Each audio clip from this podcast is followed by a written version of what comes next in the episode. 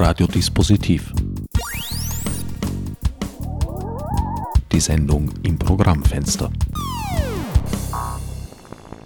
Willkommen bei Radiodispositiv. An den Mikrofonen begrüßen euch diesmal mein Studiogast Christopher Wiedauer. Hallo. Und der unvermeidliche Herbert Gnauer.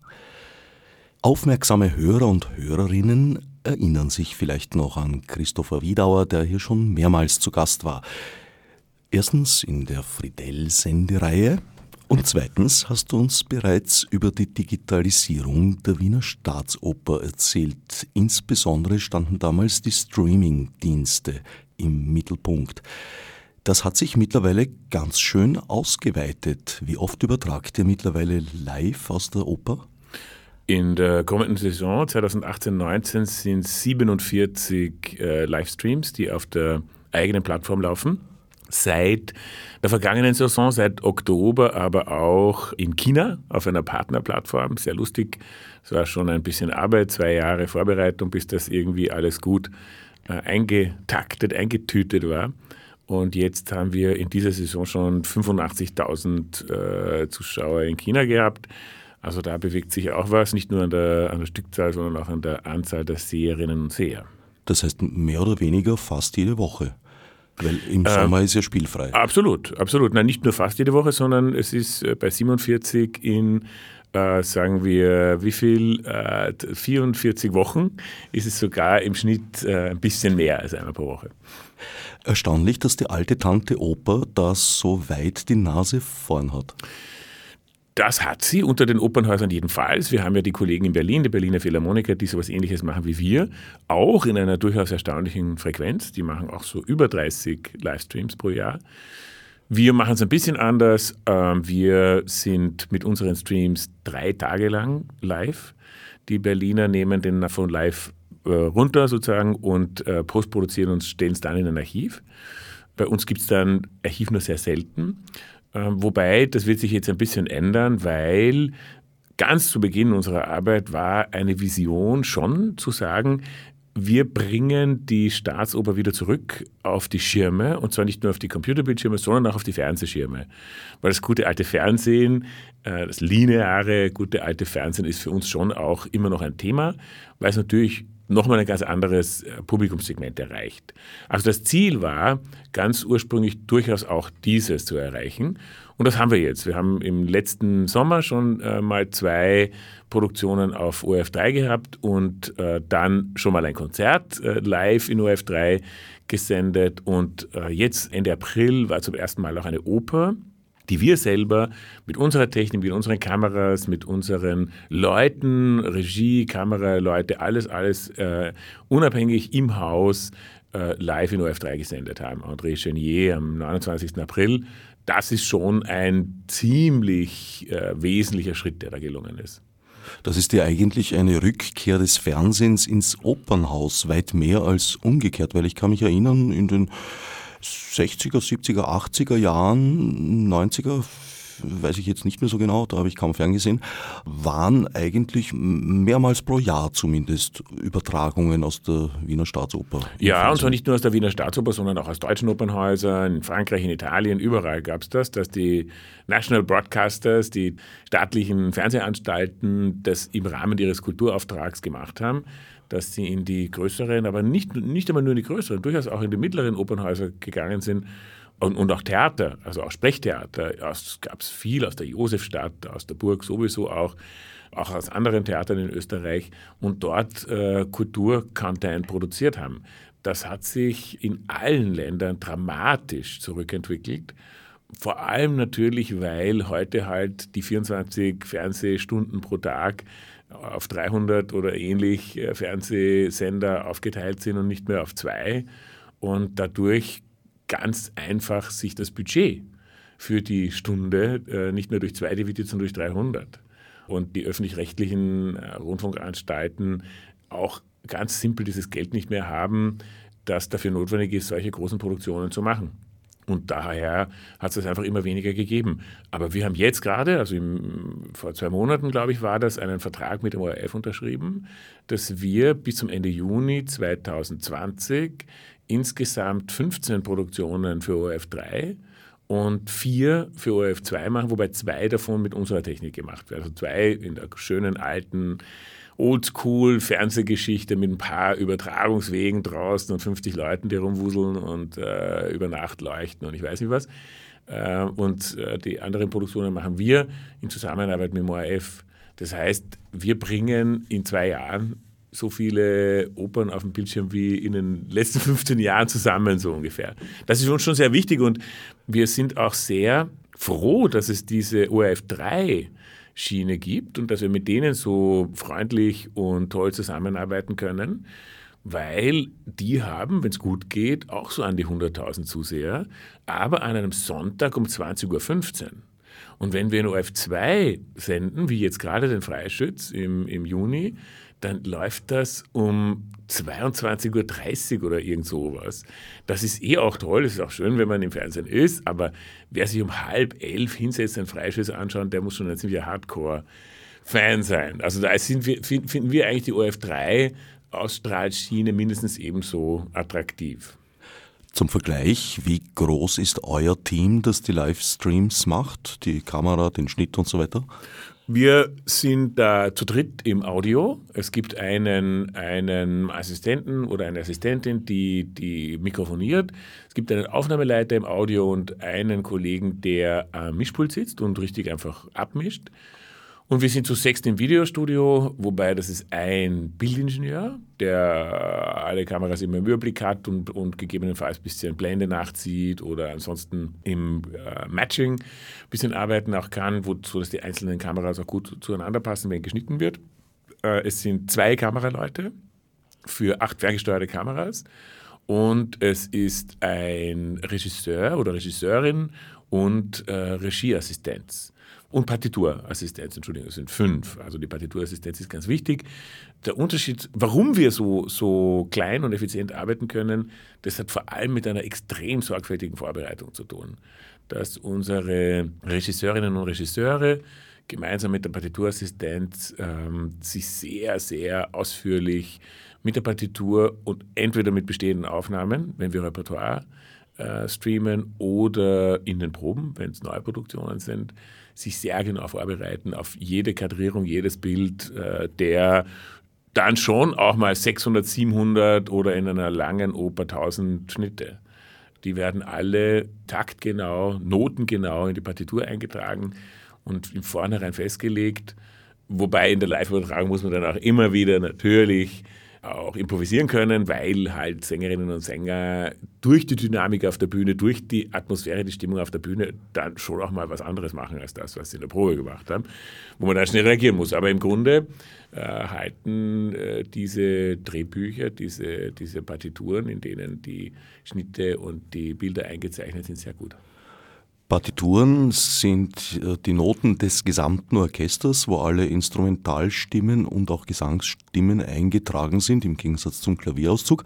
Wobei bei uns in der Oper selber oft auch mit dem Klavierauszug gearbeitet wird, weil wenn, wenn die Oper spielt und nicht äh, bei einer Ouvertüre oder beim Zwischenspiel, wo das Orchester zu sehen ist, dann sind ohnehin nur die Sänger zu sehen. Also da brauche ich dann die einzelnen Orchesterstimmen nicht. Aber für Ouvertüren oder Zwischenspiele, die zum Teil durchaus lang sein können, nicht, nicht einmal nur von der Leonore-Ouvertüre in Fidelio, aber es gibt schon auch äh, relativ lange Orchesterstellen, ähm, da wird dann schon mit der Partitur gearbeitet, weil da wir mit vier Kameras fürs Orchester auch versuchen, den Menschen zu Hause ein abwechslungsreiches und spannendes Bild zu geben und schon auch den Flötisten oder die Bratscherin oder den Trompeter zu zeigen, wen er spielt. Ja, das macht schon Spaß dann. Ja, also nicht gerade die Instrumentengruppe, die gerade Pause hat, wie es auch Zum manchmal Beispiel. zu sehen ist. Ja, genau. Aber ich hoffe in unseren Übertragungen nicht. Partiturassistenz, das ist jener Mensch, der die fürs Umblättern zuständig ist. Nein, das ist die Position, die äh, mit einem Kopfhörer Haftelmacher genau zuhört, was da passiert, weil es gibt auch mal Sprünge, es gibt auch mal Dinge, die nicht so ganz genau in der Partitur stehen. Auch das kommt vor. Und die, die eingetragenen Schnittnummern von 1 bis 647 oder was immer es ist, ansagt in dem Moment, wo die Partitur soweit ist, sodass sich niemand sonst im Raum auf die Partitur konzentrieren muss. Weil das würde ja sonst bedeuten, dass die Kameraleute und der Regisseur selber auch in Noten blättern müssten und irgendwann wirst du dann nicht mehr fertig. Das heißt, da werden immer diese Nummern angesagt, 147, 148 sodass die anderen Teammitglieder sich darauf konzentrieren können, was an dieser Nummer passiert. Der Regieassistent oder die Regieassistentin weiß dann, die sitzt zwischen den beiden Kameraleuten, weiß dann, was ist die nächste Einstellung. Und diese nächste Einstellung wird dem Kameramann oder der Kamerafrau kommuniziert, die gerade nicht dran ist. Die andere ist ja gerade auf Sendung, das heißt, die weiß eh, was sie tut. Hoffen wir mal, aber in den aller, aller, allermeisten Fällen ja. Und das nächste Bild kann äh, gebaut werden. Und dafür versuchen wir halt doch immer mindestens drei Sekunden oder so Zeit zu haben oder vier Sekunden, dass also nicht schneller geschnitten wird, was in manchen Fällen fordernd ist und äh, dann ist da schon große Konzentration äh, nötig und auch schnelle Reaktionsfähigkeit, um, um die beiden Kameraleute, also für die Kameraleute selber, auch für die Regieassistenz, nach diesen angesagten Nummern 147, 148, 149, 150 das so äh, durchzuführen.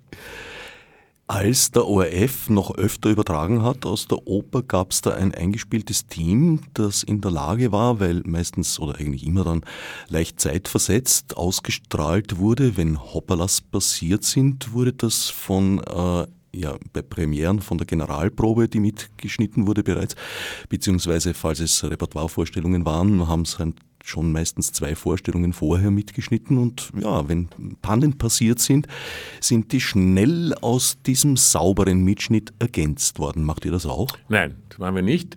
Äh, technisch wäre das jetzt kein wahnsinnig großes Problem, aber äh, wir haben in all unseren Vereinbarungen mit den Rechteinhabern, sei es die Sängerinnen und Sänger oder die Gruppen im Haus, wie Orchester, Chor, auch die Technik, die ja da beteiligt ist, und auch mit den Verlagen, die ja sehr oft eine wesentliche Rolle da mitspielen in der ganzen Kiste Oper. Äh, mit all denen haben wir Vereinbarungen, dass wir live senden und diesen Live-Mitschnitt 72 Stunden lang online halten können und äh, dann ist Schluss.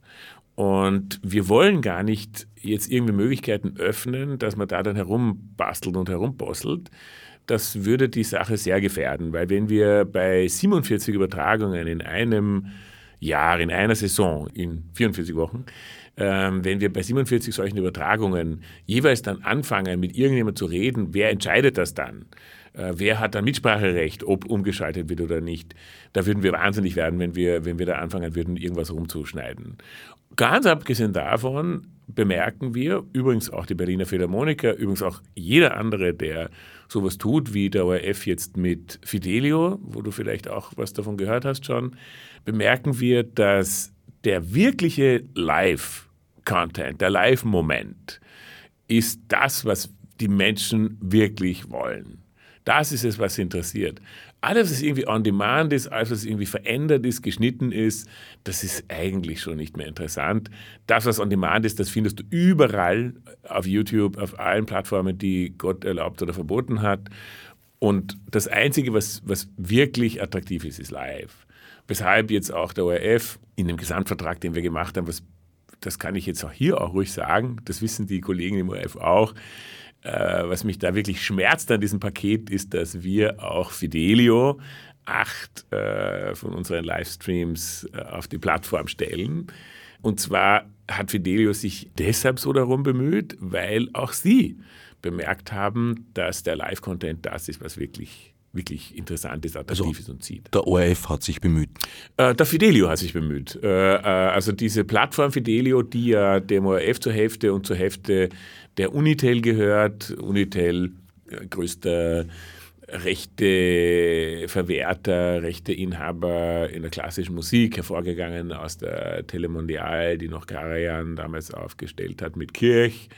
Die haben aus den letzten 30 Jahren ein riesiges Archiv der ORF ja auch. Und die haben irgendwie so das Gefühl gehabt, äh, es gibt wahnsinnig viele Menschen, die bereit sind, 15 oder 16 Euro pro Monat zu bezahlen, um dieses Archiv nochmal durchzuforsten. Und das hat sich aber nicht als so prickelnd herausgestellt. Also da, die versuchen jetzt auch da richtig mit Live reinzugehen. Die Wiener Staatsoper spielt bei Weitem vor allem Stücke von Komponisten, die schon mehr als 70 Jahre tot sind, also eigentlich rechtefrei sind. Auch das Notenmaterial befindet sich teils bereits seit Jahrzehnten im Haus. Wieso spielen da Verlage trotzdem eine so große Rolle? Nur zum einen ist so, dass äh, wesentliche Teile des Repertoires, wie zum Beispiel Richard Strauss, noch nicht frei sind. Das ist erst am 1. Januar 2020. Da wird die Gelddruckmaschine der Strauss-Familie plötzlich zum Stottern und dann zum Erliegen kommen. Äh, das ist also durchaus Kernrepertoire. Und zum anderen ist es so, dass die Verlage ja nach wie vor wesentliche Leistungen erbringen. Auch wenn Material bei uns im Haus ist, das stimmt, das wird dann zum Teil benutzt, aber die Verlage arbeiten ja auch. Die tun ja nicht nur Geld kassieren, sondern die arbeiten ja auch. Wenn man sich anschaut, was Bärenreiter mit der neuen Mozart-Ausgabe gemacht hat oder die neue Schubert-Ausgabe. Gut, die Schubert ist für uns nicht so oder gar nicht relevant, weil die Wiener Staatsoper gar keine Schubert-Opern spielt, von den 18, die es gibt immerhin. Aber zum Beispiel, ich sage jetzt nur Mozart, aber auch die ganze Barockmusik, wenn wir Händel spielen oder sowas. Aber auch andere Werke werden ja ständig revidiert. Es, es fließen Forschungsergebnisse in die Ausgaben ein. Der Charakter und der Klang dieser Werke verändert sich nicht nur durch die Tatsache, wie wir heute spielen, sondern durchaus auch durch die Ergebnisse dieser editorischen Tätigkeit. Und das will man ja auch. Man will ja als Opernhaus oder als Orchester oder auch als Solist, als Künstlerin oder Künstler, will man ja auf der Höhe der Zeit die Dinge präsentieren. Das heißt, das sind wir als Haus auch sehr dankbar, dass die Verlage diese Arbeit machen und haben da auch überhaupt kein Problem, den Verlagen dafür auch Geld zu bezahlen. Also das ist eine Leistung, die ist was wert. Letztlich sind die Verlage nach wie vor ganz wichtige Partner in diesem Spiel. Da haben wir jetzt auch ein ganz neues Thema, äh, Digitalisierungsthema. Äh, schon seit mehreren Jahren bin ich auf der Suche nach einer Lösung, wie wir mit unseren Noten äh, besser umgehen können, als pro Saison hunderttausende Seiten von Papier zu produzieren, wo auf jede einzelne Seite irgendeine Eintragung gemacht wird, die in Kisten rumgeschickt werden, die sehr mühsam zu bewegen, auch im Haus sind, die wirklich extreme Schwierigkeiten machen für Abteilungen, die intensiv damit arbeiten, wie Produktion oder Stage Management. Und äh, da habe ich mich sehr umgeschaut nach einer digitalen Lösung dafür, die was anderes bringt, als nur doof Papier durch PDF zu ersetzen, sondern die eine schlauere, eine schlauere Verwaltung und ein schlaueres Management dieser Noten möglich macht. Und da bin ich dann auf ein Startup gestoßen in Tel Aviv und Paris, die die ersten waren, wo ich mir dachte, siehst du, da ist Potenzial. Dann habe ich die ein Jahr ein bisschen verfolgt aus dem Augenwinkel und im letzten Herbst nochmal getroffen und dann mit unseren Menschen im Haus zusammengebracht, vor allem mit den, mit den Inspizienten, also Stage Managern. Und dann haben wir angefangen im Jänner äh, zu arbeiten, haben im Jänner die erste Oper in, in manchen Abteilungen damit abgewickelt sozusagen oder produziert, Ariodante, ohne das an eine große Glocke zu hängen, weil ich wollte mal schauen, was da passiert, ob das überhaupt funktioniert oder so. Was natürlich dazu geführt hat, dass, ich würde jetzt mal sagen, eine Woche, nachdem wir angefangen haben, schon der erste Verlag angerufen hat und gesagt hat, was ist da los? Und so. Und zwei Wochen später dann der Verband der deutschen Musikverleger und so. Aber mittlerweile haben wir die alle an den Tisch gebracht und arbeiten hier mit einem wesentlichen Verlag eng zusammen, weil sie verstanden haben, dass wir, ich selber auch persönlich, auch aus den letzten fast 30 Jahren im Musikgeschäft, dass wir das nicht tun, um ihnen das Wasser abzugraben oder ihr Geschäftsmodell zu zerstören, sondern ganz im Gegenteil, um eine Möglichkeit zu finden, dieses Geschäftsmodell in die Zukunft zu führen und sie von vielem zu entlasten, was jetzt sie sehr beschwert und vielleicht daran hindert, für die Komponistinnen und Komponisten auch gut Werbung zu machen, zu arbeiten und so, weil sie so irrsinnig viel äh, Papier produzieren und rumschicken. Das ist uns, glaube ich, gelungen und jetzt äh, sind sie eigentlich ähm, sehr positiv und das ist ein sehr, sehr ins Rollen gekommen, sehr spannendes Projekt geworden.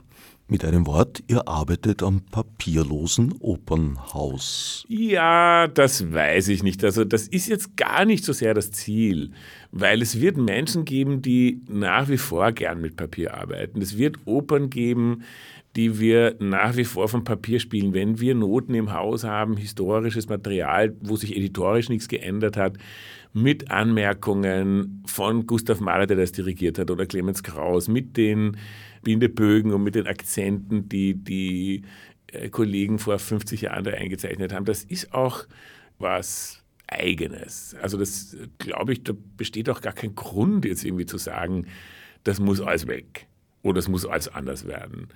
Aber es gibt viele Bereiche, in denen dieses Material einfach ganz anders hilfreich ist und eingesetzt werden kann. Wenn ich mir anschaue, wie in Produktion, in der Produktion, die haben immer einen Klavierauszug, da sind auf der linken Seite die Noten, auf der rechten ist ein weißes Blatt. Und auf diesem weißen Blatt oder auch bei den Inspizienten, auf diesem weißen Blatt werden Zeichnungen gemacht, Skizzen gemacht, Fotos eingeklebt, Anmerkungen gemacht etc., die sich auf die Noten auf der linken Seite beziehen. Jetzt machen wir das digital auch, aber das ist dann kein weißes Blatt, sondern das ist dann eine Fläche, auf der du tippen kannst, zeichnen kannst, radieren kannst, Videos einfügen kannst, Bilder einfügen kannst und die Noten genau mit den Noten taggen. Das heißt, du kannst zum Beispiel das machen die Stage Manager schon jetzt. Du machst ein kleines Video, wie geht der Umbau am besten?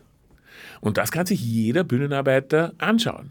Und bei 270 Leuten, die auf der Bühne arbeiten, in drei Schichten und jeweils ganz andere Sachen machen und natürlich auch mal etwas dann zum ersten Mal machen, wo aber keine Probe möglich ist. Das ist ja klar, das ist unmöglich, jetzt für die Bühnenarbeiter anfangen, dann eigene Proben zu machen, damit die die umbaut. Das machen wir eh bei komplizierten Sachen, aber im Regelbetrieb ist das nicht möglich. Und wenn du jetzt ein Tablet hast, wo du dir das anschauen kannst und sagst, zehn Sekunden oder fünf Sekunden direkt am, am, am Ort des Geschehens, ah, so geht es am besten, sind das natürlich extrem hilfreiche Dinge.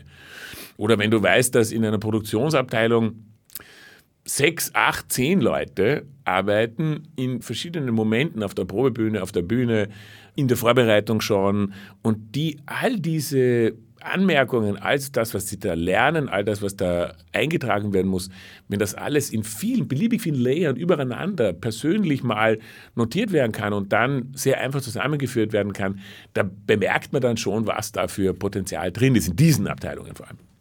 Also bislang ist es so, dass es für die einzelnen Inszenierungen eigene Notenausgaben gibt. Künftig wird dann auch jeder Dirigent seinen eigenen Layer bekommen, wo er sich Notizen eintragen kann? Natürlich und das mindestens ebenso Interessante, sowohl in der Oper wie auch im Konzert zum Beispiel, ist ja, dass der Verlag, wenn wir ihm das erlauben, und da spricht ja nichts dagegen, eine Vereinbarung machen, können wir ja die Anreicherungen, die bei uns im Haus passieren, dem Verlag auch zur Verfügung stellen. Das heißt, der Verlag kann also wir haben das schon gemacht jetzt. Also Ariodante ist nach London gegangen zu Covent Garden. Und der Verlag kann dem Covent Garden Opera House sagen, du, die haben das gerade gemacht in Wien. Das war eine Koproduktion, also die, die, die Produktion ist dann mit den Dekorationen nach London gegangen. Wir können euch, wenn ihr wollt, äh, die Stage Manager Layers mitschicken. Das heißt, die, die kriegen quasi die nackten Noten vom Verlag und können aber die Eintragungen unserer Inspizienten mitnutzen. Und wenn du dir jetzt überlegst, das bedeutet, ich weiß nicht, Christian Thielemann macht es die Frau ohne Schatten bei uns, das ist die Geburtstagsproduktion am 25. Mai zum tatsächlichen 150. Geburtstag der Wiener Staatsorchester Premiere. Wenn du dir überlegst, dass, wir, dass, man, dass man dem Verlag sagen kann, wenn Thielemann einverstanden ist, aber warum sollte er das nicht sein, kann ein anderer Dirigent oder ein anderes Haus kann sich das anschauen, wie wir das gemacht haben. Das sind schon sehr interessante, sehr interessante Dinge. Wie war das eigentlich früher? Haben da Dirigenten ihre eigenen Partituren mitgebracht? Ich kann mich durchaus noch erinnern, dass Sänger mit eigenen Kostümen kamen. Also Hans Beirer war da wahrscheinlich der Letzte und das war manchmal ganz lustig, weil in der Walküre wusste man natürlich nicht, kommt der Herr Kammersänger im Marokkerl oder im Bärenfell. Und da gibt es ja am Schluss vom zweiten Akt diesen Kampf mit dem Hunding im Hintergrund ja. und das waren zwei Statisten. Die hatten natürlich immer das Originalkostüm der Inszenierung an und das war in aller Regel ein anderes als das Siegmund davor anhatte. Und die Leute haben so trotzdem geglaubt, dass die jetzt da kämpfen oder so, weiß man nicht. Ja. Naja, Oper ist jetzt nicht unbedingt äh, die Theaterform, die am meisten von Realismus abhängig ist. Nein, das nicht, aber natürlich sind wir eine Illusionsmaschine und äh, wenn die Illusion an solchen zentralen Momenten drastisch gebrochen wird, dann gibt es auch in der Oper schon mal auch ein Problem. Also finde ich schon sehr lustig. Es war Nein. in der Beziehung sehr hilfreich, dass es eine Karajan-Inszenierung, das heißt sehr dunkel war. Oh, eine Schneider-Simpson äh, Schneider Simpson, äh, Auflösung sozusagen, okay. Äh, ja, natürlich, also äh, Musikerinnen und Musiker kommen mit eigenen Noten, also jetzt natürlich nicht alle, aber das, das, das gibt es natürlich. Die Sache ist ja eine andere. An der Basis ist es ja, ist ja was anderes. Nicht? An der Basis steht immer noch das Verlagsmodell aus dem 19. Jahrhundert, das halt sagt, äh, wir, haben das Monopol auf dieses Papier, ihr bekommt eine Kiste Papier geschickt, ihr macht damit, was ihr wollt und dann radiert ihr alles wieder raus und schickt uns die Kiste mit den, mit den blanken Noten wieder zurück. Das funktioniert natürlich nicht wirklich, äh, weil heute ja schon sehr viele Musikerinnen und Musiker, Kolleginnen im Orchester oder auch Sängerinnen und Sänger schon digitale Noten verwenden weil es anders gar nicht möglich wäre. Die sind so viel unterwegs, die müssten einen eigenen Koffer mit Noten herumschleppen und äh, dann sind sehr viele Momente, das ist so international und beweglich geworden, alles, dass wenn wir heute bemerken, es gibt ein Problem, ein äh, Sängerin oder Sänger meldet, äh, ui, das könnte sein, dass ich die dritte Vorstellung nicht mehr singen kann, dass ich spüre ein bisschen krank oder so, dann muss schnell jemand einspringen. Dann kommt das sehr oft vor, dass wir die Leute auch von weiter entfernt reinholen. Das hängt ja von den Rollen ab. Es ist ja nicht so, dass für jede Rolle jederzeit jemand im Umkreis von 30 Kilometern verfügbar ist. Und wenn du da dann sagen kannst, ich schicke dir die Noten digital und du kannst in New York oder in Tokio oder in Helsinki oder in äh, Palermo schon anfangen, dich darauf vorzubereiten und so, dann ist das natürlich ein großer Gewinn. Und wenn ich jetzt sage, ich schicke jetzt nicht nur die digitalen Noten, sondern ich kann auch den Layer der Inspizienten mitschicken, sodass die Sängerin oder der Sänger schon sieht, vielleicht sogar mit einem Video, wie schaut es da aus, was tue ich da, dann sind das ja alles Dinge, die die Sachen extrem äh, vereinfachen. Jetzt ist aber diese alte Struktur der Vereinbarungen, die wir mit den Verlagen haben, auch die Orchester, jeder, der auch ins Geschäft, wenn ich gehe und Noten kaufe, bildet das eigentlich gar nicht ab oder hat keine Möglichkeiten, das vernünftig abzubilden. Das heißt, die rechtlichen Rahmenbedingungen halten nicht Schritt mit dem, was wir heute tun und vor allem, was wir wollen und was wir brauchen. Und da sind wir jetzt dran, auch gemeinsam mit den Verlagen neue Modelle zu entwickeln. Und da tun sich natürlich gleich viele ganz lustige und schöne Sachen auf. Also es, ich arbeite jetzt gerade ganz intensiv an einem Projekt bei Southwest in Austin, Texas, die größte Musikmesse der Welt, vollkommen irre. Ich war da schon vor zwei Jahren mal, das, da wirst du wahnsinnig, aber es ist auf der anderen Seite auch sehr lustig. Da gibt es äh, Fringes, das sind 35.000 Leute und äh, jedes kleine Haus in Austin verwandelt sich in irgendein German House oder in eins von Bose oder eins von Sony oder Apple oder irgendwas. Und es gibt ein Hauptprogramm im großen Austin Convention Center und da sprechen schon die zentralen Figuren der internationalen Musikindustrie und denen schlagen wir für dieses Hauptprogramm ein Panel vor, mit einer Vertreterin, einem Vertreter eines Verlages, eines großen Streamingdienstes, mit einem österreichischen Startup, das Audio Watermarking macht, äh, mit einer chinesischen Plattform, mit der ich jetzt schon zusammenarbeite und mit dem Startup, mit dem wir die Noten digitalisieren und mit uns als Content Provider, wo wir ein bisschen erzählen wollen und schon eine, eine App präsentieren wollen, wo du sagst zum Beispiel, bei SoundCloud, sage ich jetzt als Beispiel, laden viele Menschen äh, Musik hoch. Und jetzt kriegst du von uns die Möglichkeit, auch den Noten hochzuladen. Und jeder, der Soundcloud oder einen anderen Streamingdienst nutzt, hat eine kleine Checkbox und kann sagen, ja, da hätte ich eigentlich die Noten auch gern. Und dann kannst du zu Hause mit deiner E-Gitarre oder singen oder Schlagzeug oder was auch immer, kriegst du die Noten mitgeliefert und kannst es nachspielen oder play along. Und das aber machen wir dir synchron. Sodass während die Musik läuft, du auf deinem iPad die Noten synchron mitlaufen hast. Das heißt, wir blättern für dich um, weil das mit Audio Watermarking ganz einfach geht. Und das sichern wir über ein Distributed Ledger. Also das, das ist natürlich die ideale, wunderbare Technologie dafür. Blockchain oder andere dezentrale Register, auf die du einen Smart Contract eintragen kannst, sodass du sagen kannst, ich schicke dir die Noten mal mit, schau sie dir doch an für zwölf Stunden und wenn du sie nutzen willst, dann klick hier. Ja? Ihr habt tatsächlich die erste sinnvolle Anwendung von Blockchain entdeckt? Also ich weiß nicht, ob es die erste ist, aber ich beschäftige mich jetzt schon seit August letzten Jahres wirklich ganz intensiv damit. Ich habe viel gelesen, ich habe mit vielen Menschen gesprochen, äh, nicht nur in Österreich, die an Anwendungen für Distributed Ledgers arbeiten. Und jetzt auch in Wien mit einem Startup, äh, das mittlerweile schon ein Unternehmen ist, das äh, hier an Anwendungen für Blockchain arbeitet. Und ich glaube, dass das schon ein tatsächlicher Case sein kann, zumal mittlerweile mehrere Anbieter am Markt sind, die Distributed Ledgers, Blockchains als Service anbieten, sodass du nicht sagen musst, ich äh, baue eine eigene Chain, was extrem aufwendig ist, sondern dass du sagen kannst, ich miete mich äh, mit meinen Transaktionen, mit meinen Smart Contracts auf einer Blockchain ein, sozusagen. Und das zu Tarifen, ich war jetzt gerade vor zwei Wochen in Moskau, wo wir mit einem Unternehmen dort gesprochen haben, die sagen, dass sie runterkommen bis auf weniger als 7 Cent pro Transaktion. Und da wird das Ganze dann interessant, auch bei, bei kleineren äh, Beträgen. Wenn ich sage, ich kann um 5 Cent oder 7 Cent eine Transaktion äh, transparent absichern, sodass der Verlag zufrieden ist, der Rechteinhaber zufrieden ist und sich das auch noch einfach, schnell und easy managen lässt, dann bin ich dort, wo ich hin will. Nicht? Weil vor einem Jahr waren wir da schon noch eher bei 1 bis 5 Euro pro Eintrag einer Transaktion in einer Chain. Also ich wüsste bislang von keiner Aufgabenstellung, die vom Blockchain bewältigt werden kann und die nicht schon bislang gelöst worden wäre und zwar meistens in einer weitaus einfacheren Art und Weise. Aus meiner Sicht ist das Aufpoppen dieser Technologie einfach ein Hype, der dazu führt, dass man auch sehr gerne in Förderanträge das Wort Blockchain hineinschreibt, weil dann die Chancen besser sind, dass es gefördert wird.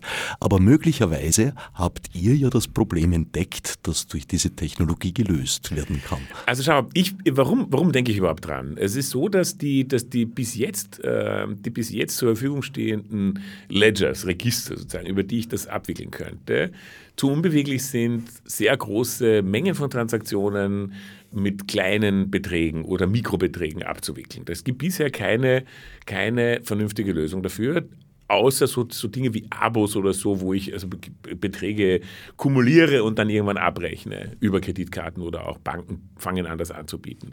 Das ist ein Punkt, wo es so aussieht, als würde man da eine gute Lösung über Blockchain äh, äh erreichen können. Der zweite Punkt ist, dass wir Deshalb ist bei diesem Vorschlag, den ich der South by jetzt mache, auch ein chinesischer Partner dabei. Der zweite Punkt ist, dass wir mit so einem Service viele, viele Rechtsgrenzen überschreiten und in allen Ländern unterschiedliche äh, Bestimmungen, äh, Regelungen existieren, wie mit, mit äh, Copyright und Licensing umgegangen wird. Das sind, das sind drastisch unterschiedliche Regulierungen. Und da ist natürlich auch ein Distributed Ledger eine gute Antwort, wenn ich das einfach und simpel formulieren kann und, und ohne diese jeweiligen Rechtssysteme eigens bedienen zu müssen, trotzdem eine Lösung habe, die für die Rechteinhaber überzeugend ist. Das ist ja der wesentliche Punkt, dass ich, wenn ich diese Noten mitschicken will, besonders wenn es Noten sind, die neu sind, also von, von neuen Dingen und nicht, äh, wie du vorher schon erwähnt hast, über 70 Jahre abgelaufene Rechte da drauf sind.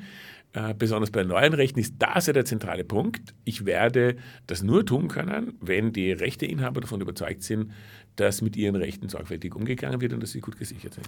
Dazu müsste die Wiener Staatsoper aber auch weit mehr lebende Komponisten ins Repertoire aufnehmen, was ja doch ein seltener Ausnahmefall ist.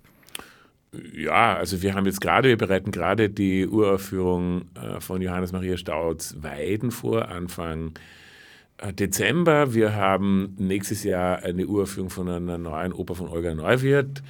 Es hat leider Christoph Penderecki den Auftrag definitiv abgesagt, äh, weshalb wir eh eine schöne, tolle Alternative haben, nämlich Manfred Trojans Orest, der nächstes Jahr kommt. Ich glaube, da muss man schon ein bisschen genauer hinschauen. Die Frage ist, wer hat welche Aufgaben oder wer ist für welche Aufgaben optimal gerüstet in einem Land oder in einer Stadt wie Wien oder wie Österreich. Ich verstehe das, dass Menschen sagen, ihr müsst mehr neue Sachen spielen. Aber wir haben immer noch das Problem, immer noch, dass so viel in der Mitte fehlt. Also es geht bis 1938, sagen wir mal, dann kamen die Nazis, die haben das Rad äh, zurückgedreht oder zerschlagen, sagen wir, das ist völlig recht, ja. Und das Rad ist dann natürlich ein ganz falsches Bild. Sie haben ein ganzes Musikleben zerschlagen, nämlich nicht nur auf der Produktionsseite und nicht nur auf der Aufführungsseite, sondern auch auf der Hörseite sozusagen, also auch beim Publikum. Das heißt, da fehlen äh, sieben ganz zentrale Jahre und die fehlen deshalb so besonders stark, weil nach dem Desaster des Zweiten Weltkriegs hat man nahtlos mit Fidelio wieder begonnen, so ungefähr. Das heißt, man hat nicht dort angesetzt, wo man 1936 oder in den späten 30er Jahren stand, sondern ganz stark wieder in einer wenig herausfordernden Musiktradition. Und gleichzeitig hat sich aber die neue Musik dramatisch abgegrenzt. Das heißt, sie hat sich völlig neu behauptet. Jetzt bei uns, ich meine, ich spreche jetzt vom Kontinent. Ja. Das heißt, eine total neue Musik, die nichts mit der alten zu tun haben wollte und für die alles, was irgendwie, keine Ahnung, sagen wir Schräger oder auch Strauß oder sonst was war, das war alles äh, spätromantischer Kitsch, mit dem man nichts zu tun haben wollte.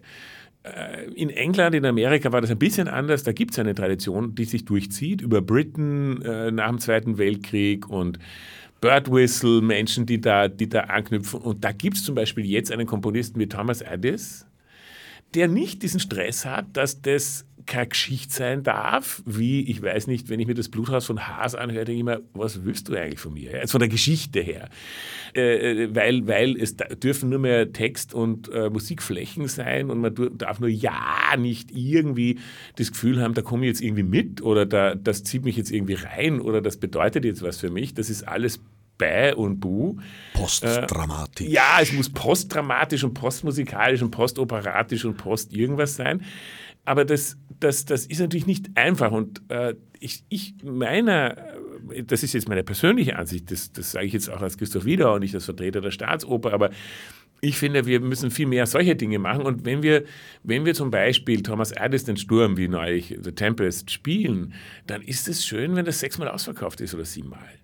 Und, die, und das hat doch eine eigene Musiksprache. Und es ist doch so, dass wenn, wenn diese Menschen, die den Adis gehört haben oder solche Stücke überhaupt gehört haben, dann jetzt den Staud hören, dann hören die das anders, als wenn sie von äh, Rossini direkt oder Puccini meinetwegen auch noch, nicht, also eh schon Anfang 20. Jahrhundert, oder Strauss äh, in den Staud spazieren. Das ist, finde ich, eigentlich die größere Aufgabe für uns, als jetzt zwangsweise neue Dinge zu spielen, die auch deshalb für uns so schwer sind, weil du musst dir vorstellen, wie unsere Produktionsabläufe sind, was wir für ein Orchester haben, was wir für einen Chor haben, äh, was wir für 65 oder 62 Sängerinnen und Sänger im Ensemble haben. Die singen heute Mozart, Morgosini, dann Wagner, dann Puccini, dann Verdi, dann wieder Mozart, dann Händel. Ja?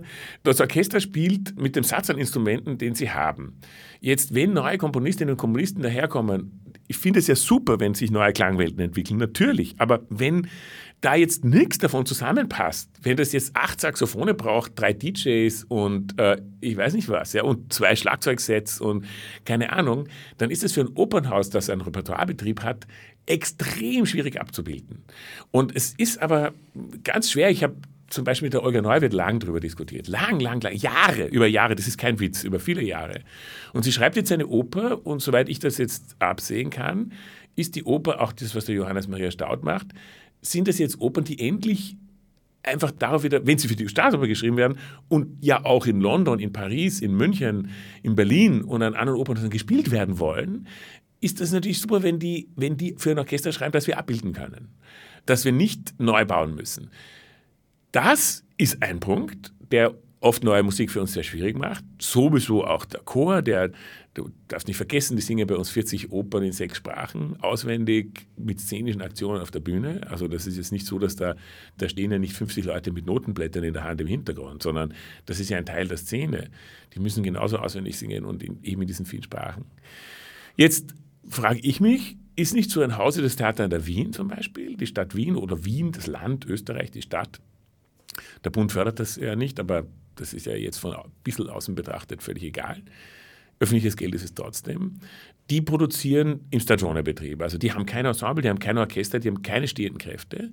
Die holen sich für jede Oper, die sie machen, die speziellen Kräfte. Die holen sich das RSO zum Beispiel, wenn es um sag ich mal, moderat zeitgenössische Musik geht, die können sich das Klangforum holen, wenn es wirklich Avantgarde ist, die auch ganz anderen Umgang mit Instrumenten, ganz anderes Instrumentarium erfordert.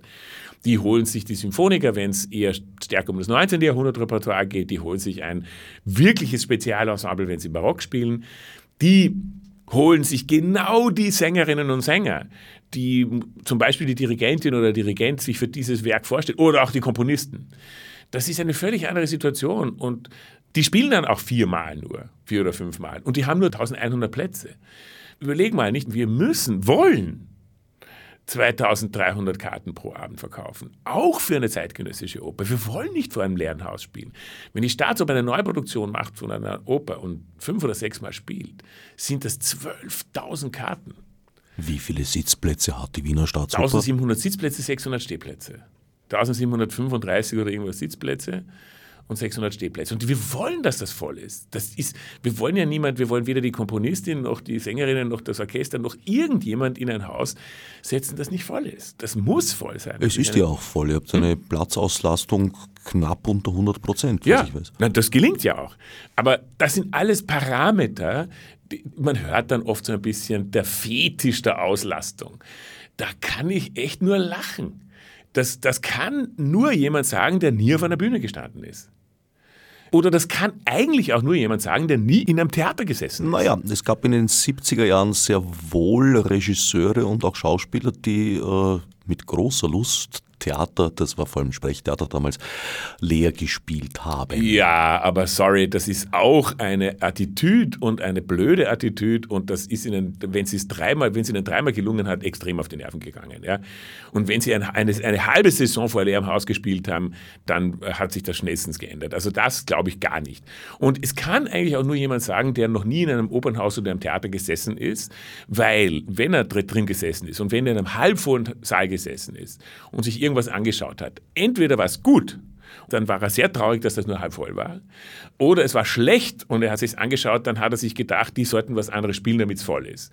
Aber dass irgendjemand ernsthaft sagt, es ist cool, wenn das Haus nicht voll ist, das, oder es ist gut oder es ist positiv oder es ist förderlich, das ist einfach wirklich Käse. Das Nein, es war Unsinn. natürlich eine Attitüde auf der einen Seite, auf der anderen Seite war es schon auch sozusagen ein bewusster Bruch mit einem konservativen Abo-Publikum, das man loswerden wollte, um andere Publikumsschichten in das Haus zu bringen, die sich vom bisherigen nicht angesprochen gefühlt haben. Und da hat man natürlich auch ein bisschen damit spekuliert, dass das Skandale werden und dadurch halt neue Publikumsschichten sich durchaus da beginnen zu interessieren überhaupt nichts einzuwenden. Ich finde das nichts einzuwenden. Wenn man das Gefühl hat, dass, dass Menschen, dass man andere Menschen auch im Haus haben möchte und dass Menschen drinnen und dass aber die Plätze nicht vorhanden sind, da ist, ich finde es nichts dagegen einzuwenden, ein Programm zu machen, wo man sich denkt, da zieht man jetzt ein paar mehr andere Leute rein, die sich dann vielleicht schneller um die Karten bemühen. Aber ich finde jede Bemerkung, die sagt, das Publikum ist zu doof oder das ist zu alt oder zu, ich weiß nicht was, konservativ oder sonst was, die finde ich immer, immer, immer nichts anderes als, als Hybris, als, als wahnsinnige Arroganz. Menschen, die zu mir ins Theater kommen, ich, du weißt, ich habe selber lange eins gehabt, äh, auch nur einen von denen zu sagen, ich will dich nicht oder, oder du bist mir nicht gut genug, das ist eine Arroganz, das, das läuft mir kalt über den Rücken. Ich glaube, es war umgekehrt. Also ich habe ja mal äh, in jungen Jahren eine Saison in St. Pölten gespielt, als das noch sozusagen das Paradestück einer Provinzbühne war. Und da war die. Ist es das nicht mehr? Ich glaube, Nein, es hat sich. St. Pölten, Grüße an St. Pölten, ist alles in Ordnung. Ich liebe St. Pölten und das Theater. Es hat sich sehr viel geändert ja, seit damals. Klar. Und es war nicht so, dass äh, jetzt aus meiner Sicht Leute in dem Theater waren, die ich nicht gerne hätte drin gehabt. Nein, ja. ich habe nicht ausschließend gedacht, sondern einschließend. Ja. Nur die Leute, die an etwas moderneren Theaterformen interessiert gewesen wären, die auch in St. Pölten gelebt haben, sind in das Haus einfach nicht reingegangen, weil es den Ruf hatte, dass hier verstaubte Operette zu sehen Nein, nein, das ist schon, also, es ist, also ich möchte jetzt hier nicht, ich möchte jetzt hier nicht äh, undifferenziert erscheinend oder nicht, äh, also das ist mir schon klar, dass man, dass es gute Gründe gibt, äh, auch Dinge anders zu machen. Aber erstens muss man wissen, wo und wann. Und zweitens eben finde ich schon sehr stark nie in, in Arroganz gegen ein Publikum das da ist, auch wenn man sich vielleicht ein anderes immer mal wieder wünscht, das auch reingeht. Wir, wir müssen das auch tun. Übrigens ist ja auch die ganze Livestreaming-Geschichte auch äh, so gedacht. Es ist ja so, dass wir sagen, wir müssen unser Haus erweitern, wir müssen mehr Menschen die Chance geben, da auch zuzuschauen und äh, durchaus eben auch über solche Technologien, die jetzt zur Verfügung stehen höre ich gerne, dass die Wiener Staatsoper doch auch wieder sich neueren Werken zuwendet. Weil ganz so, wie du es vorher geschildert hast, war es auch nicht. In den 50er und 60er Jahren gab es durchaus den Versuch einer Kontinuität. Man hat Stimmt. Stravinsky gespielt, man hat einem gespielt, auch Uraufführungen. Ja. Irgendwie hat sich aber dann trotzdem eine konservative Haltung durchgesetzt. Also ich kann mich noch erinnern, das berühmte Beispiel äh, Tscherha und der Baal, das war eine Co-Produktion mit den Salzburger Festspielen. Ja. Und das war in Salzburg ein Sensationserfolg und äh, ursprünglich vereinbart waren, glaube ich, fünf Vorstellungen oder sowas in Wien. Die waren dann auch ein äh, Überraschungserfolg und ja. dann kam die berechtigte Frage, wann wird das wieder im Spielplan aufscheinen? Und dann hieß es dieses übliche Argument, naja, Oper ist ein langfristig planendes Medium, wird ein wenig dauern. Es hat auch ein wenig wenig gedauert. Das Versprechen wurde eingelöst. Es hat 20 Jahre, glaube ich, gedauert oder 15 vielleicht. Aber ja. es war eine unglaublich lange Zeit, aus der sich schon ohne Schwierigkeiten ableiten lässt, dass der Wille nicht vorhanden war. Ja, das stimmt. Äh, ich, würde nur ein bisschen warnen vor der Verklärung der alten Zeit. Also auch von einem, glaube ich, wurde in der Staatsoper nur eine Oper aufgeführt. Der Besuch der alten Dame. Ja. Und äh, jetzt haben wir eh den Dantons Tod wieder gespielt und das, äh, das war eh eine schöne Aktion zum 100. Geburtstag, auch mit dem Theater in Wien, das den Besuch der alten Dame gemacht hat. In der Tat. Also Dantons Tod kann ich nur empfehlen. Ich war damals in der Premiere zufälligerweise und war eine tolle Aufführung. Ich finde die fantastisch. Die Aufführung ist gut, was der Köpplinger da gemacht hat. Das ist wirklich toll. Also das ist ganz schön gemacht, ganz schön erzählt und dargestellt und gespielt. Und es ist auch vom Orchester fantastisch gemacht und von allen Sängerinnen und Sängern. Wirklich schöne Produktion. Ähm, und ich, du hast völlig recht, also äh, das meinte ich vorher, genau solche Sachen müssen viel öfters gemacht werden. Ja. Es ist halt schwierig, weil wenn man zum Beispiel sowas wie die Oper jetzt von Staud oder von der Olga Neuwirth, wenn man die als Haus produziert, ist es ganz schwer, die auch dann weiter in die, in die Spielpläne zu bringen. Weil jedes Opernhaus in Deutschland oder in England, in Frankreich, in Italien, das über, irgendwie darüber nachdenkt, eine neue Oper zu machen, will natürlich immer, oder natürlich, aber will immer diesen Bonus der Uraufführung ernten. Ja, wir sagen, ja, wir sind die wirklich modernen und wir haben das jetzt uraufgeführt und wir haben das beauftragt und wir zeigen, dass wir, dass wir das auch tun. Und wenn man eine solch, ein solches Stück nachspielt, dann wird man übrigens auch von der Presse meistens eher gescholten. Da heißt dann, ja, jetzt spielen wir halt den Erdes oder so. Ja? Äh, warum nichts Neues oder so. Das, aber das ist eine, eine, eine furchtbare Zwickmühle, aus der es nur ganz schwer einen Ausweg gibt. Und äh, deshalb meine ich gerade, dass solche Häuser wie eben die großen Häuser, die alle diese Produktionsbedingungen haben, die, wo sowas wirklich nicht einfach einzufügen ist, dass die eigentlich mehr diese Dinge machen sollten, diese Stücke wie zum Beispiel Dantons Tod oder wie was, also diese Kontinuität herstellen und das Publikum heranführen, nämlich auch dem Publikum die Chance geben. Was heißt heranführen? Das ist ein blöder bildungsbürgerlicher Begriff. Nein, die Chance geben, die Dinge zu hören und selber äh, dazu wollen, hey, ich möchte mehr davon. Das ist, glaube ich, also meiner Ansicht nach mehr unsere Aufgabe, als jetzt zu sagen, Holodrio, wir hauen jetzt jeden, jedes Jahr zwei Uraufführungen raus, die wir dann fünfmal spielen und die dann nie nachgespielt werden. Diese Form, dem Publikum die Gelegenheit zu geben, sein eigenes Hören weiterzuentwickeln, setzt allerdings voraus, dass es sich an ein regelmäßig wiederkommendes ja. Publikum wendet. Gibt es da Statistiken, wie hoch der Touristenanteil ist? Natürlich. Wir haben jetzt ganz grob gesprochen ein Drittel Publikum aus Wien, ein Drittel Publikum aus dem Rest von Österreich und ungefähr ein Drittel Touristen. Wobei dieses Wort Touristen ist ja auch so komisch, nicht? Das ist ja, das tut so. Ja, die Wiener Staatsoper ist eine Touristenoper, so ungefähr hört man ja immer mal wieder. So, als würden da kurzbehoste Menschen mit einer Bierdose in der Hand am Haus vorbeigehen und sagen, heute, da ist ein Licht, da gehe ich jetzt einmal rein, schauen wir mal, was da ist. Ja. Das ist ja lächerlich. Die Touristen, die zu uns kommen, das sind ja Opernliebhaberinnen und Opernliebhaber aus der ganzen Welt, die ein Jahr im Voraus einen Viertagesaufenthalt hier planen und dann dafür herkommen, die dann, äh, wenn sie am Mittwoch kommen und dann hören sie, das geht ja bei uns, durch den Repertoirebetrieb hören sie dann drei oder vier verschiedene Opern in, einem, in, in ein paar Tagen bis zum Sonntag, dann gehen sie am Samstag noch, am Nachmittag ins Philharmonische und am Sonntag in die Hofmusikkapelle äh, oder so, nicht? Also das sind ja Leute, die kommen deshalb. Also dieses bisschen despektierliche Touristen, das gefällt mir da auch nicht ganz.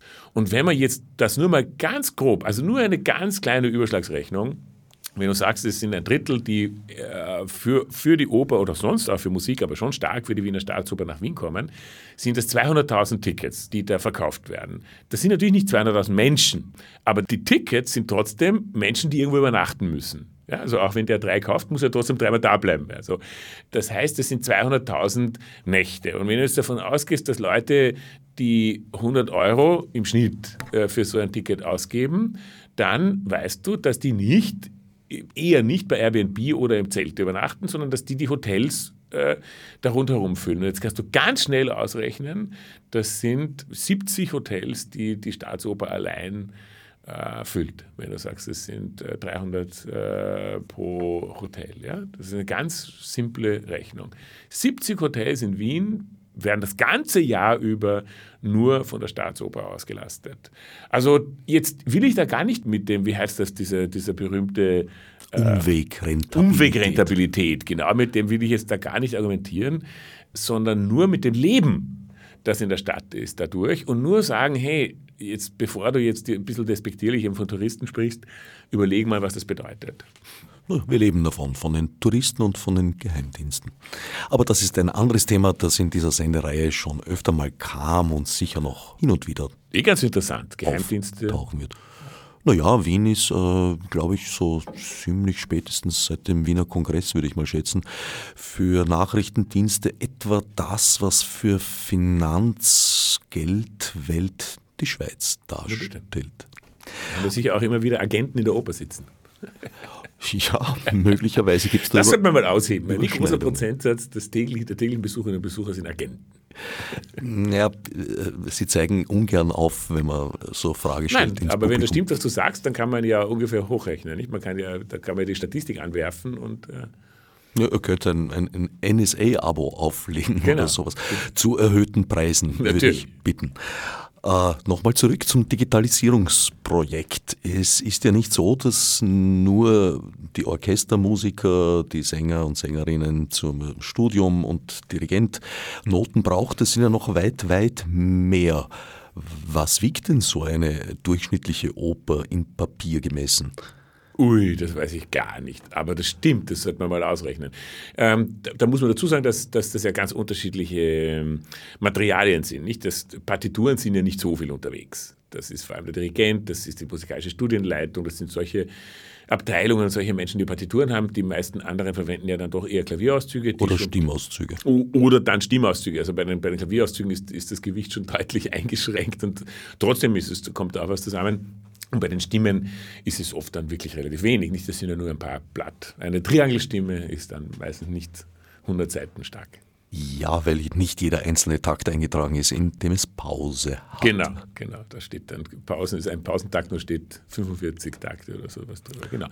Nein, das weiß ich jetzt gar nicht. Also für mich ist jetzt das natürlich ja das Papiergewicht und die Tatsache, dass man da so viel Papier rum äh, transportieren muss und schicken muss und so, ist ein Punkt. Aber das viel Wichtigere oder das viel Zentralere ist ja das, womit man dieses Papier anreichert. Die ganzen Bemerkungen, Anmerkungen, Einzeichnungen die da gemacht werden und die äh, besser zu managen sozusagen.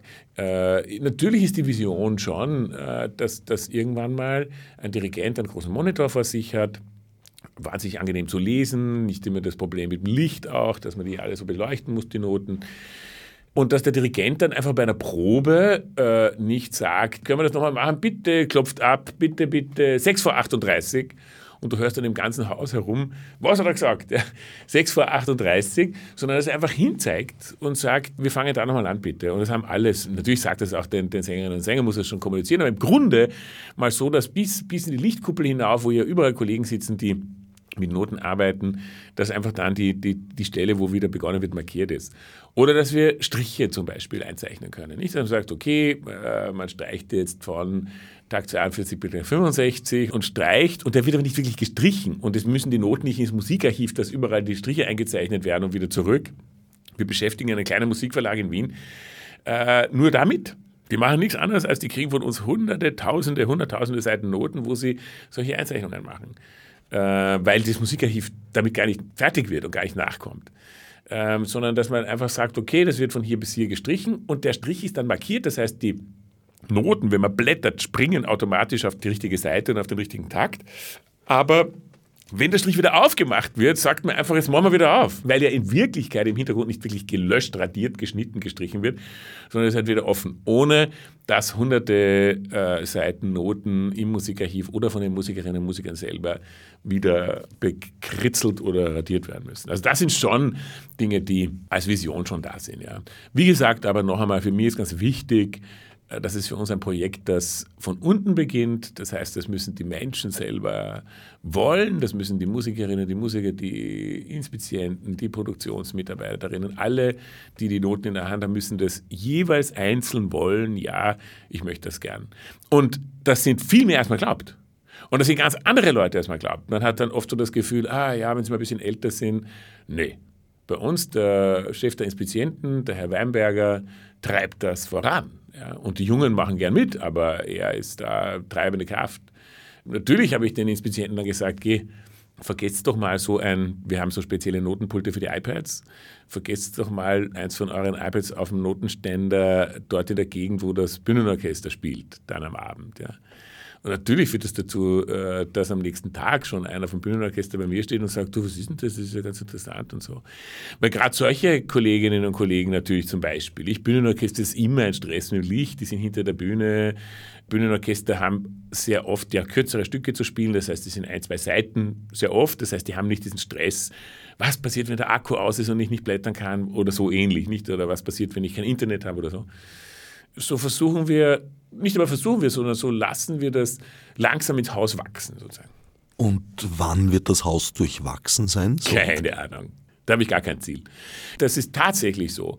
Da gibt es gar keinen Plan, sondern das muss ein organisches Wachstum aller Beteiligten sein, auch der Technik, also die, die, die App, die, die Software-Solution, die wir verwenden, äh, von diesem Startup in, in, in Paris und Tel Aviv, wächst der mit uns, die Verlage wachsen mit uns, alle Menschen im Haus, die die Noten haben. Jetzt geht das schon weiter. Also das, bevor es überhaupt das ganze Haus hier erreicht hat, geht es jetzt schon weiter. Die Metropolitan Opera setzt das jetzt äh, demnächst ein. Wir haben die gerade mit äh, dem Bolschoi in Moskau connected. Das Bolschoi hat seine gesamte Musikbibliothek, alles, schon digitalisiert. Aber sie haben keine Software, mit der sie das richtig managen können und den Menschen zur Verfügung stellen können. Also arbeiten wir jetzt zusammen. Also das ist so eine Sache, die braucht wirklich diesen Willen des Einzelnen. Da kannst du nichts, da kannst du nichts oktroyieren. Und das ist auch so mit unseren Tablets im Haus. Wir haben letzten Sommer 2100 Tablet-Computer ins Haus eingebaut. 10 Kilometer Kabel verlegt. Äh, das war ein Riesenaufwand, eine Software entwickelt, die sechssprachige Untertitel anzeigt dort. Wir haben ein Infotainment-System, wo du vor der Vorstellung in der Pause ein Newsletter abonnieren kannst, wo du deinen Drink für die Pause bestellen kannst. Das war ein wirklich großes Projekt. Und da geht es mir auch nicht darum, dass jeder Mensch das jetzt verwendet. Aber ich freue mich natürlich, dass 80 Prozent es sind. Ich freue mich, dass wir pro Monat 1500 Newsletter-Abos, also Newsletter-Subscriptions, von den Tablets im Haus bekommen. Das ist super, aber da wird immer gezwungen. Aber ich möchte den Menschen, wurscht ob es das Publikum ist oder unsere Mitarbeiterinnen und Mitarbeiter im Haus, die top Cutting-Edge-Technologie anbieten um ihnen ihr Leben leichter zu machen, um es spannender, interessanter, leichter zu machen und um ihnen zu helfen dabei, sich auf das zu konzentrieren, was eigentlich ihre Leidenschaft ist. Die, die besteht ja nicht darin, Bindebögen in Noten einzuzeichnen. Die besteht ja nicht darin, mit Koffern voller Papier in der Gegend rumzufahren. Die besteht ja nicht darin, zu Hause ein Archiv von, von hunderten Seiten von Noten zu haben und zu warten, sondern die besteht darin, mit Leidenschaft Musik zu machen. Wer sich jetzt vielleicht fragt, weshalb da Kilometerkabel verlegt wurden und nicht WLAN äh, eingezogen wurde, das WLAN hat Probleme mit der Synchronität. Nicht nur. 2100 äh, Computer in einem Raum über WLAN äh, zu verbinden, ist ohnehin nicht einfach. Also jetzt mal ganz abgesehen von der Synchronität. In diesem Sinn wünsche ich euch gedeihliches Wachstum und danke Christopher Wiedauer, dem digitalen Gärtner der Wiener Staatsoper, für das Gespräch.